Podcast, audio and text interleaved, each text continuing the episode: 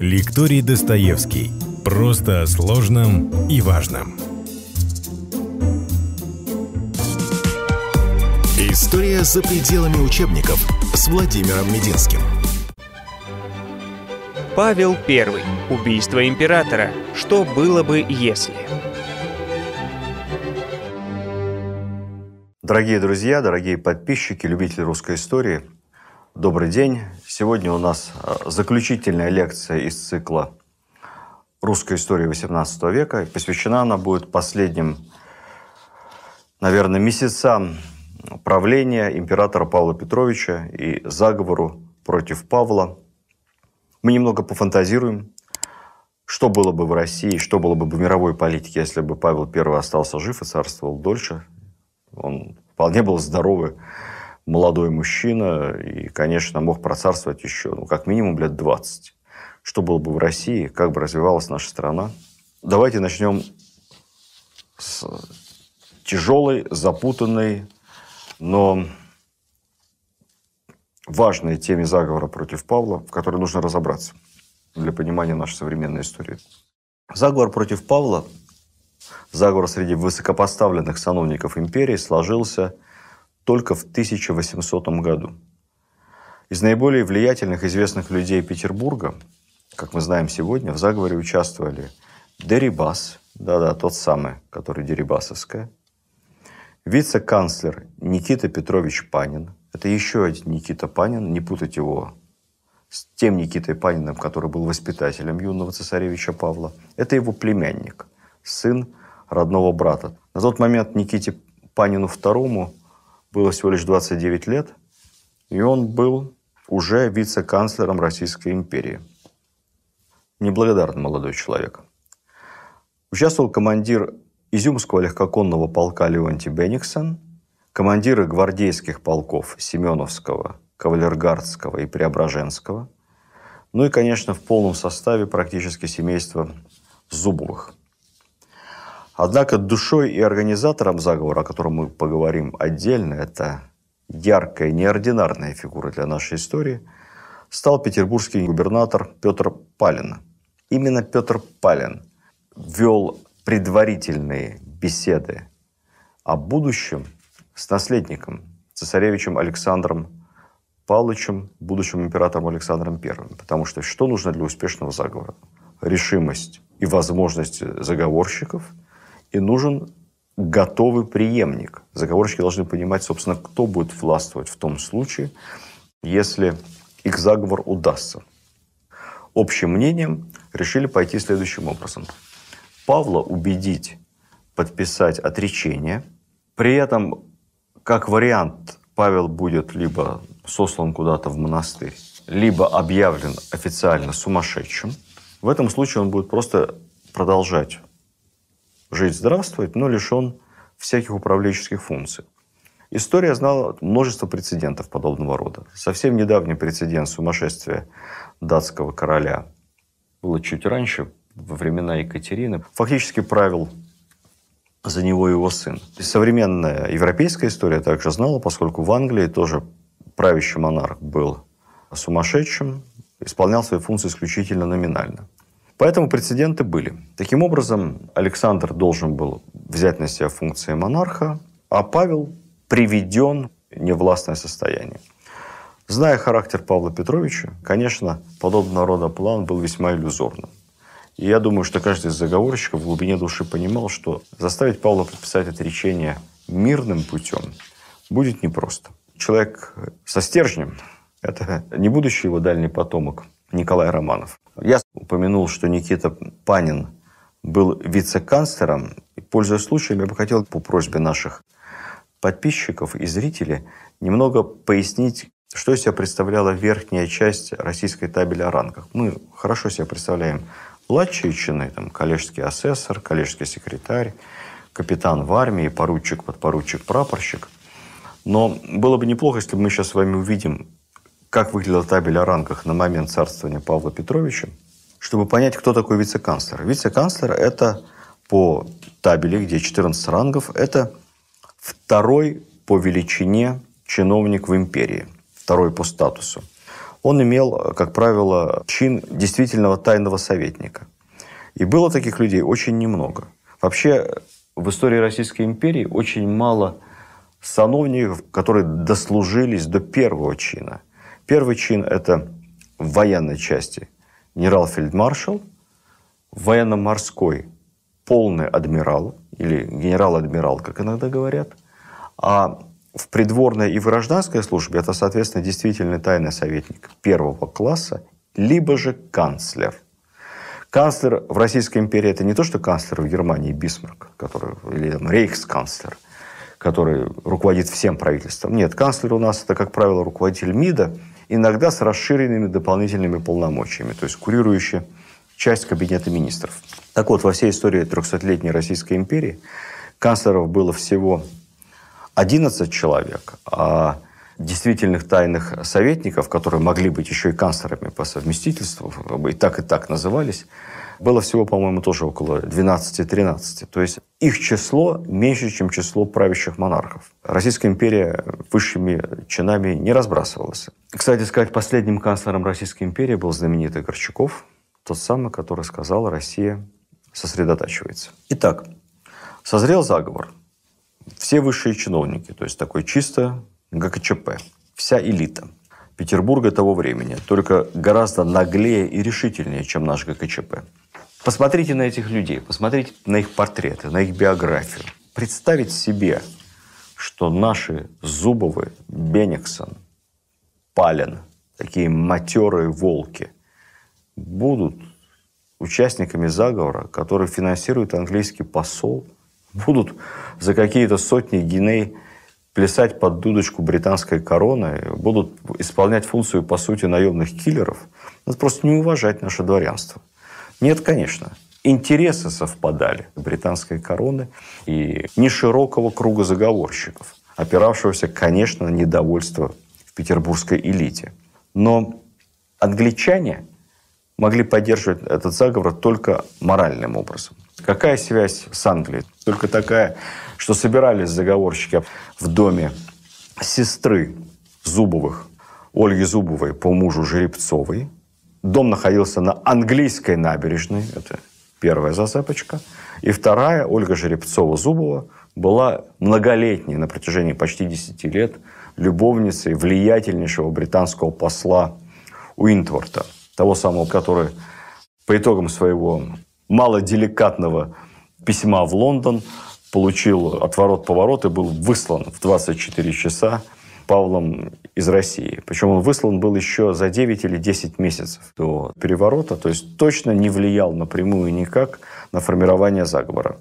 В чем главная причина заговора? Главная причина, если вести речь о больших процессах, это, конечно, нервная, дерганная, непоследовательная внутренняя политика Павла, ущемлявшая материальные и отчасти карьерные моральные интересы верхушки российского дворянства. В первую очередь верхушки петербургского.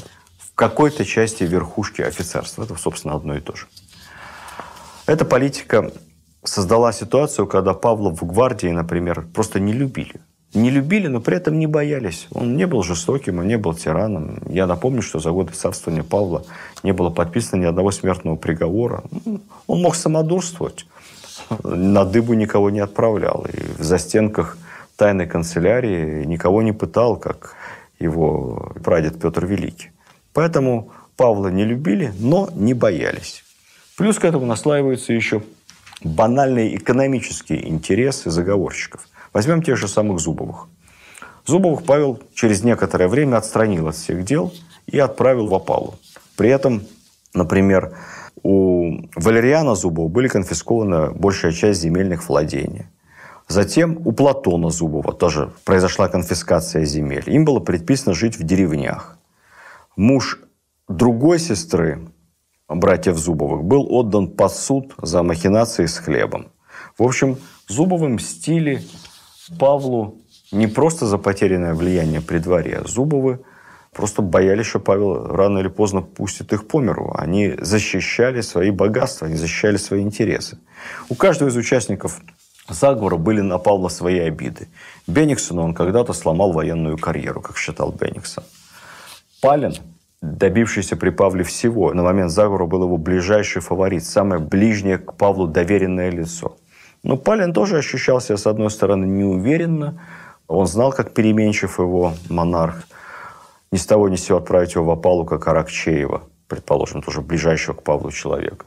С другой стороны, у Палина, конечно, были невероятные амбиции. Он думал, что он располагает огромным влиянием на наследника престола Александра. И, конечно, уже мнил себя по итогам заговора таким регентом, таким Бероном или Меньшиковым при новом императоре. Этот немецкий дворянин российского подданства не очень хорошо знал российскую историю, потому что все регенты, и Меньшиков, и Берон, и Анна Леопольдовна и иные в XVIII веке у нас очень плохо заканчивали свою жизнь. Так я все это говорю к тому, что на фоне этих громадных материальных интересов Зубовых и иных участников заговора, все эти якобы, которые цитируют наши публицисты, свертки английских геней в пакетах, которые кому-то там где-то доставались, это так, ерунда. Эти, плюнуть и растереть. Несколько слов про главного двигателя заговора – графа генерала от кавалерии Палина, нового фарита Павла. Без него, безусловно, заговор бы не осуществился. Именно Палин был талантливым администратором. Он выступил главным организатором всех заговорщиков. Палин попался на глаза Павлу, когда он уже был императором. И все называли его очаровательнейшим человеком. Он всегда был в хорошем настроении. Он распорядитель, он администратор, он всегда улыбается – он прекрасный семенин, отец десятерых детей. Как писала супруга Павла Мария Федоровна, нельзя знать этого очаровательного старика и не полюбить его. Не знаю, почему старика. Палину на этот момент было где-то 55-56 лет. Он был вполне себе в хорошей физической форме. Но всемогущий сановник, собравший все возможные должности от начальника почт, что было очень полезно, он контролировал переписки, до петербургского генерал-губернатора, которому подчинялись все воинские части на территории Петербурга. И вот Палин сам нашел Бениксона, увидел этого решительного генерала, сделал его своей правой рукой, и его можно назвать архитектором Павловского правления, ну и одновременно его палачом. После убийства, кстати, Палин не станет регентом, он будет уволен в отставку Александром с приказанием немедленно выехать свое курлянское имение. В этих курлянских имениях Палин и проживет еще четверть века, переживет и самого императора Александра, будет своим гостям откровенно рассказывать подробности подготовки осуществления тирана убийства. В этом отношении мне чем-то напоминает графа Феликса Юсупова. Я недавно читал его воспоминания, переизданные в России. Очень любопытные, всем, кстати, рекомендую. Очень интересно. Ну и, конечно, такое ощущение, что Феликс Юсупов во всех отношениях, безусловно, незаурядная личность, всю последующую свою долгую жизнь жил воспоминаниями о том великом подвиге, он так до конца жизни так это и описывал, который он совершил во благо России, убийство Григория Распутина. Уж не знаю, насколько это подвиг позитивно сказался на русской истории, спорить об этом можно бесконечно или негативно. Но с Палиным произошло то же самое. Он скончается уже после восстания декабристов в Метаве в 1826 году без раскаяния. Так всем и говорят, что действовал он исключительно во имя общественного блага и совершил, убив Павла, организовав заговор убийства Павла, совершил свой величайший в жизни подвиг. Что мы знаем о ходе заговора? Павел построил себе Михайловский замок и поселился в нем. Это была его мечта. Он так и говорил всем, что здесь, на этом месте, где я родился, я хочу и встретить свои последние дни. Это пророчество исполнится. После новоселья он проживет в Михайловском замке ровно 40 дней. История убийства Павла, история строительства этого замка не дает покоя любителям магии цифр, загадочной нумерологии – там есть несколько таких интересных моментов. Во-первых, накануне Рождества 1800 года, которое тогда праздновалось не как сейчас, 7 января, в начале года, а праздновалось в конце декабря. Так вот, накануне Рождества распространился по Петербургу загадочный слух зловещий о некой новой юродивой, которая предрекает публично Павлу столько же лет жизни, сколько букв в изречении на фасаде только-только построенного Михайловского замка. На фасаде была надпись большими буквами, неточная цитата из Библии, довольно странная, я ее зачитаю. «Дому твоему подобает святыня Господня в долготу дней». Вот в этой цитате 47 букв. И, как говорила юродивая, столько лет император и проживет. Павла на тот момент 47 лет. Точнее говоря, 47 год жизни выпадал на 1801.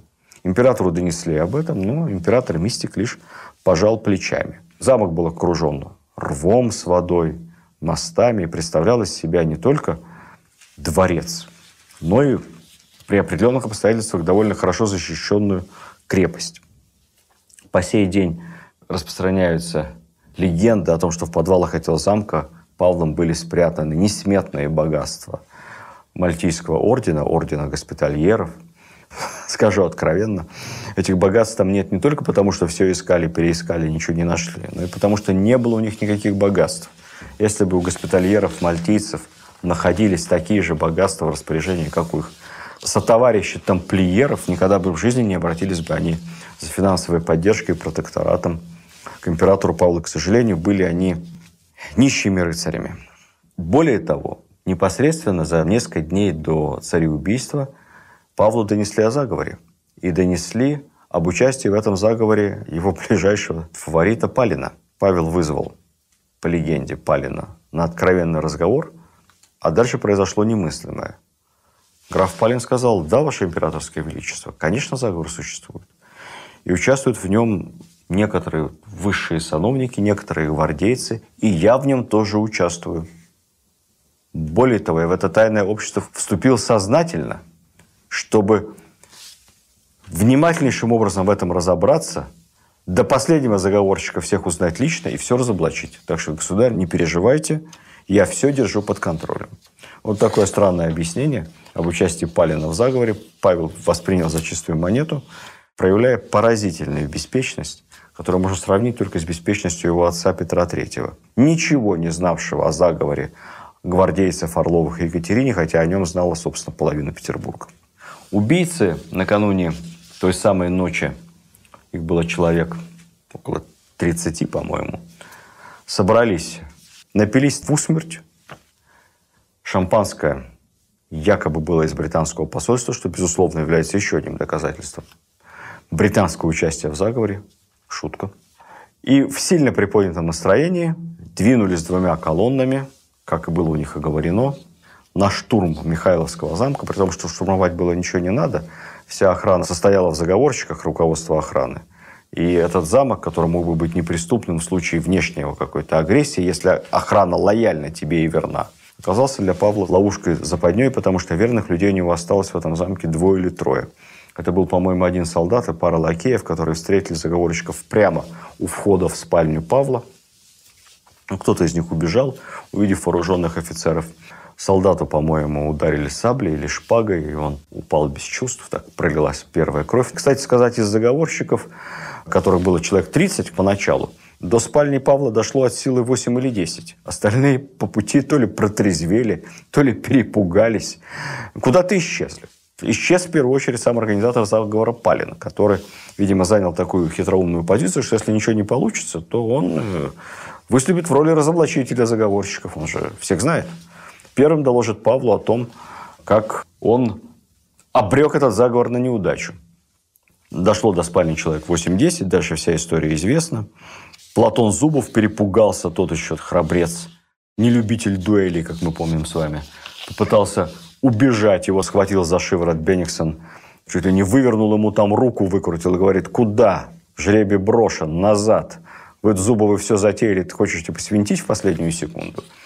Потом они ворвались в спальню, выбили дверь, потом они увидели, что кровать пуста, Павел прятался за шторой, Павел оказался не робкого десятка, несмотря на то, что он был безоружным, там, в нижнем белье. Что он стал делать? Он стал дико орать на заговорщиков. Что вы себе позволяете? Негодяи, да я вас. Заговорщики опешили первое время. Они стали пытаться уговорить Павла подписать отречение. Павел, естественно, не надо быть великим психологом, чтобы это понять, отказался. Павел посылал заговорщикам проклятия, пугал их. Но, видимо, там что-то... То ли заговорщики были пьяны, то ли Павел переборщил. Есть много разных взаимоисключающих воспоминаний на эту тему. Скорее всего, я думаю, что заговорщики прекрасно понимали, что они перешли Рубикон, они перешли ту самую черту, и дальше пути назад нет. И вот в этой толчее Николай Зубов, муж дочери Суворова, двухметровый великан, наносит Павлу первый удар табакеркой. Эту табакерку мы можем с вами увидеть, она хранится в музейной коллекции. Наносит удар императору в висок. Император падает, у него течет кровь. Дальше все бросаются на него доколачивать и душить. Павла били ногами, Павла душили офицерским шарфом. Расправа была жестокой.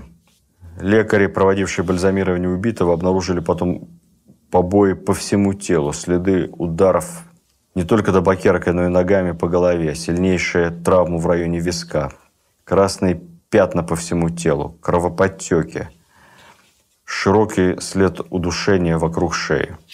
Многие удары, судя по всему, были нанесены уже по мертвому телу. Палин сообщит первым Александру о смерти его отца. По самой распространенной версии, я тоже ее придерживаюсь, Александр знал о заговоре. Вся последующая жизнь его будет тому доказательством. Он знал о заговоре. Скорее всего, он взял с заговорщиков обещание ни в коем случае не носить его отцу никакого физического вреда, а уговорить его подписать отречение – Скорее всего, заговорщики это клятвенно на крови пообещали Александру, что, конечно, ваше высочество, так оно и будет. Конечно, они понимали, что они его обманут. Александр, узнав о смерти отца, упал в обморок, долго не приходил в себя, но такая ранимая натура был. Но не тряпка. Палин довольно грубо при свидетелях сказал ему, «Хватит ребячиться, государь, ступайте, наконец, царствовать». Эту грубость Александр ему не простит. Регентом Палин не станет. Но первое, что он скажет перед войсками, первое, что он скажет после заговора, все будет по-старому, все будет как при моей бабушке Екатерине. Александр Сергеевич Пушкин, описывая гибель Павла, я позволю себе его процитировать, «Принимаю славную шутку госпожи де Сталь за основание нашей Конституции». Так иронично Александр Сергеевич описывает основной закон Русской империи. Конституции у нас, конечно, не было – и долго-долго-долго не будет. Основание нашей Конституции таково. Правление в России есть самовластие, ограниченное удавкой. Несложная аллюзия к офицерскому шарфу, которому давят императора Павла. Так через Пушкина эта фраза и станет афоризмом. Самодержавие в России абсолютно ограничено ничем, кроме удавки. Что бы было у нас в нашей истории, если бы Павел не погиб, если бы Павел царствовал еще столько, сколько предначертано было ему Господом и здоровьем? Не исключено, что Россия стала бы верным союзником Франции. Не исключено, что разразилась бы война с Англией, хотя Англия, я думаю, реально испугалась индийского похода Павла и могла отказаться от идеи атаковать Петербург с моря. Скорее всего, пошла бы на какой-то компромисс. Не исключено, что план по разделу Европы, который так пествовал Ростопчин, удался бы. По этому плану Пруссии отходили мелкие германские княжества, Австрии отходили все Балканы, за исключением Греции и части славянских территорий. Россия получала бы в свое владение Грецию, Болгарию, опять же, часть славянских, густонаселенных славянами православными земель. Но самое главное, получала бы Россия Константинополь, проливы, Дарданеллы, через которые осуществлялось бы снабжение российских ионических островов и российской Мальты. Франция обрела бы Египет, Северную Африку – Палестину, Сирию, Ближний Восток. Как-то договорилась бы с Россией по Индии. Я, кстати, не исключаю, что не с первого, так со второго, третьего раза мы бы, безусловно, отобрали бы Индию англичан. Следующий поход был бы более спланированным. Это бы, наверное, остановился где-то там в Хиве, и часть Туркестана стала бы российской раньше. Я напомню вам, что в годы гражданской войны, точнее говоря, сразу после ее окончания, Троцкий и Фрунзе планировали новый индийский поход – планировался как раз корпус в составе 40 тысяч всадников-буденовцев, ну или не буденовцев. Эту идею, высказанную Фрунзе, Троцкий горячо поддержал. Однако до практической реализации не дошло у Советской Республики. Были другие проблемы на других фронтах и на других театрах военных действий. Сумасшедшие эту идею похода через Среднюю Азию Памир, большевики совершенно не считали. Что бы было еще? Я хочу сразу пояснить, что координация индийского похода Павла с Наполеоном довольно преувеличенная история. Этот поход не был впрямую скоординирован с Наполеоном. Предполагалось в дипломатической переписке в русско-французском формирующемся союзе, что французы будут идти к Индии как бы сухопутным путем с юга через Персию, либо морским путем вдоль побережья Персии, как плыл, кстати, флот Александра Македонского в Индию, а Россия пойдет с севера. Но это никак не было оформлено на картах, и подобного рода бумаги не были ни утверждены, ни ратифицированы. Это была некая идея, которая обсуждалась при дворах. Потом эту идею уже раскрутили в XIX веке. Отсылаю вас к моей предыдущей лекции по поводу внешней политики Павла. Я все-таки склонен думать, что первый поход казаков Орлова, там много известных будущих военачальников принимало участие, например, Матвей Платов. Этот поход в большей части был демонстрацией силы. То есть Павел всерьез 20 тысячами казаков Индию завоевывать не собирался. Но англичан напугал и разозлил. Это точно.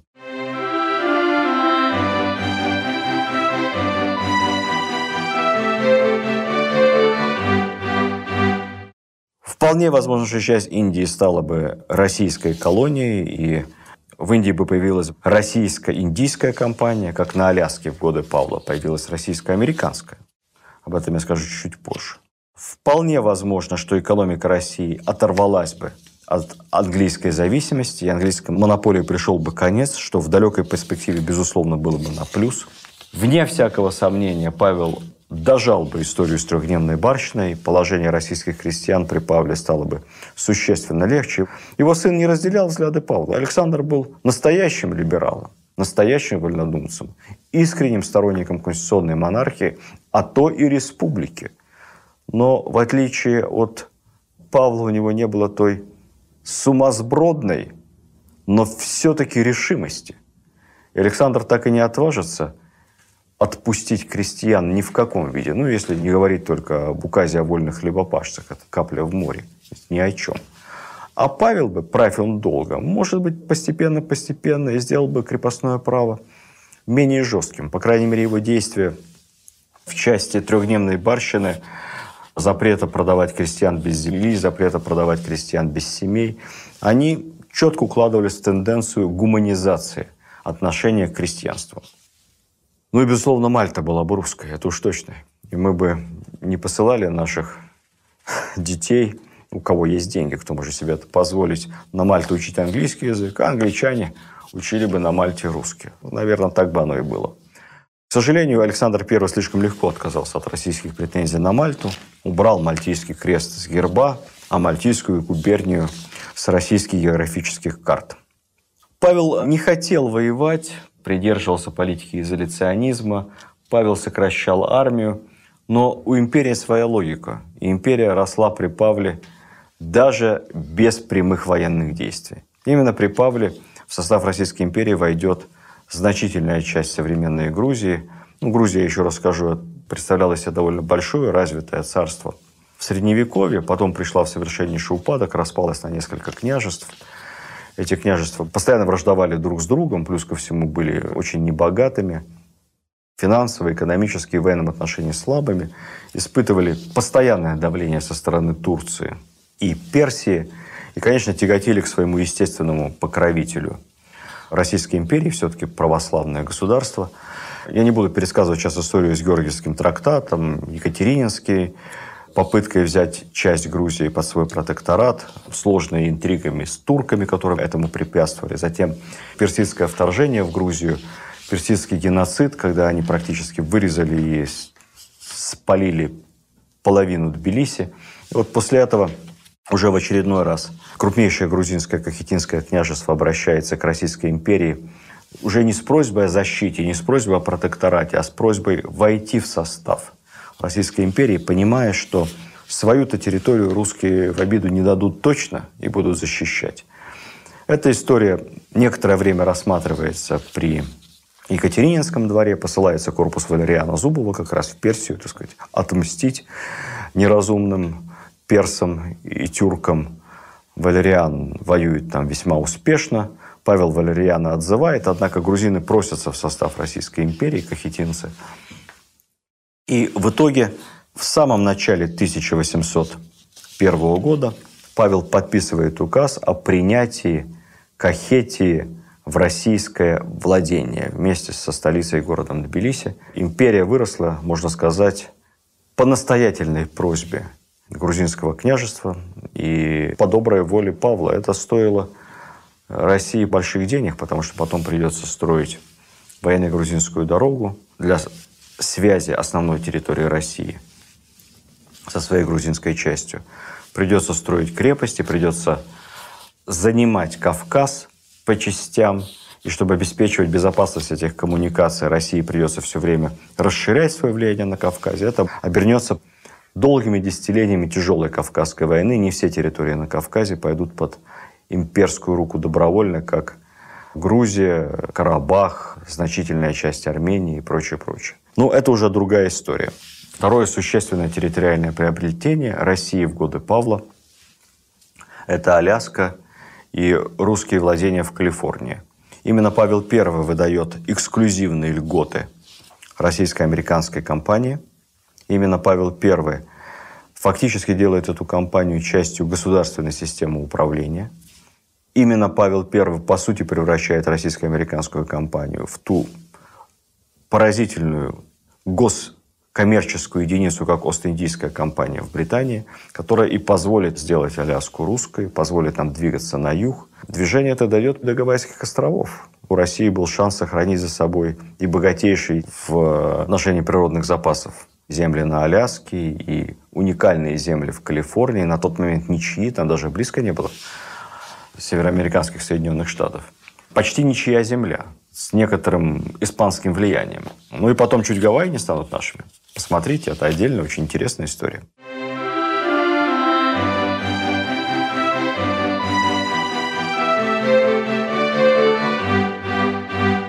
Павел I, конечно, рыцарь. Конечно, его стремление к союзу с Наполеоном продиктовано и личными, и геополитическими интересами России. Надо сказать, что в своем рыцарстве Павел поступал иногда разумно, иногда совершенно неразумно. Все-таки надо быть рыцарем с рыцарями.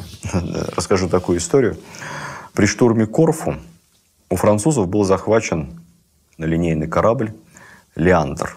Вот этот корабль, в свою очередь, когда-то был английским. Французы его отобрали у англичан. И вот при захвате этого корабля отличился некто капитан Литвинов. По военным обычаям, по международному морскому праву того времени, англичане не имели права получить этот корабль обратно, кроме как за выкуп по полной стоимости, за так называемые призовые деньги. Однако Павел решил сделать зачем-то рыцарский жест своим союзникам и вернуть корабль им без всякого выкупа. Примерно как Горбачев в свое время в качестве жеста доброй воли вводил советские войска из Германии, без всякой разумной компенсации. Это рыцарство не было оценено британским правительством. Оно было совершенно ошеломлено таким бескорыстным решением. Ну и поскольку англичане привыкли, что надо все-таки иногда что-то платить, предложили в частном порядке выплатить призовые деньги, правда, значительно меньше, естественно, чем стоимость корабля, непосредственно капитану Литвинову, который его захватил. И вот в 1799 году английский посол Уинтвард доставил в канцелярию Павла сумму в рублях, эквивалентную 10 тысячам фунтов, это 120 тысяч рублей ассигнациями, для передачи капитану Литвинову. Павел почему-то эти деньги не взял. Есть версия, что он их вернул обратно английскому послу, высылая его из России. Типа, мол, подачек наших не надо. Павлу-то что? А наш капитан оказался без призовых средств. Впоследствии, уже при Александре, желая задобрить нового монарха, британский посланник опять попросил принять эти деньги. Правда, почему-то уже меньшую сумму, уже 75 тысяч рублей, не считая скидки на инфляцию. Англичане и тут решили сэкономить, принять эти деньги и раздать их и капитану Литвинову, и другим русским офицерам, которые отличились при взятии этой военно-морской крепости, в результате которой целый линейный корабль бесплатно достался англичанам. Однако опять капитану Литвинову ничего не досталось. Что-то перепало офицерам, но не главному герою. Наконец, в 1810 году капитан Литвинов, оказавшись в большом финансово затруднительном положении, у него было много детей, он обратился к императору с просьбой ну, выдать ему таки сумму, обещанную еще Павлом.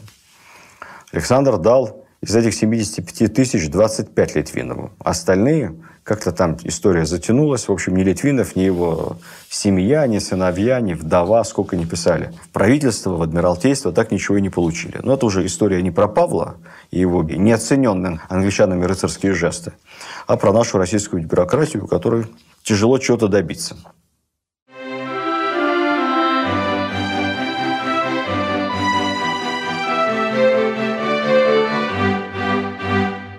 После смерти Павла, после его убийства в Михайловском замке, никто из романов никогда больше в этом здании не жил.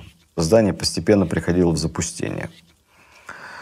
Лишь в 1819 году оно было выделено для созданного главного инженерного училища. Это училище, замечательное совершенно учебное заведение, было создано по инициативе третьего по старшинству сына Павла, Николая Павловича, хорошего военного, хорошего офицера – и хорошего инженера.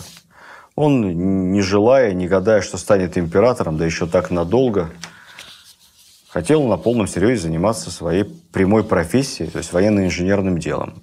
Училище формировалось по высшим стандартам. В числе преподавателей будет потом Дмитрий Менделеев, а в числе его прославленных выпускников, никогда не догадаетесь, Федор Михайлович Достоевский, который был выпущен из училища в чине подпоручика. Некоторое время прослужил, но потом решил таки выбрать профессиональное писательское дело. Главным делом своей жизни ты в чине поручика был уволен из императорской армии. Поручика, как бы сейчас сказали, инженерных войск.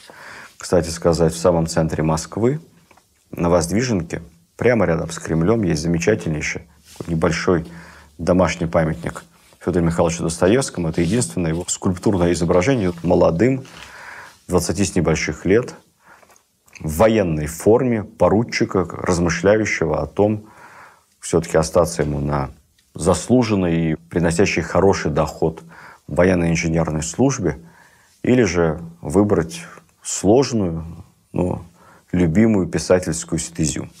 Сейчас в Михайловском замке филиал Русского музея. Это очень интересное Музей красивый невероятно, прекрасно отреставрированный Министерством культуры в последние годы. Я каждому из вас рекомендую, побывав в Петербурге, непременно выделить хотя бы полдня на то, чтобы посмотреть инженерный замок.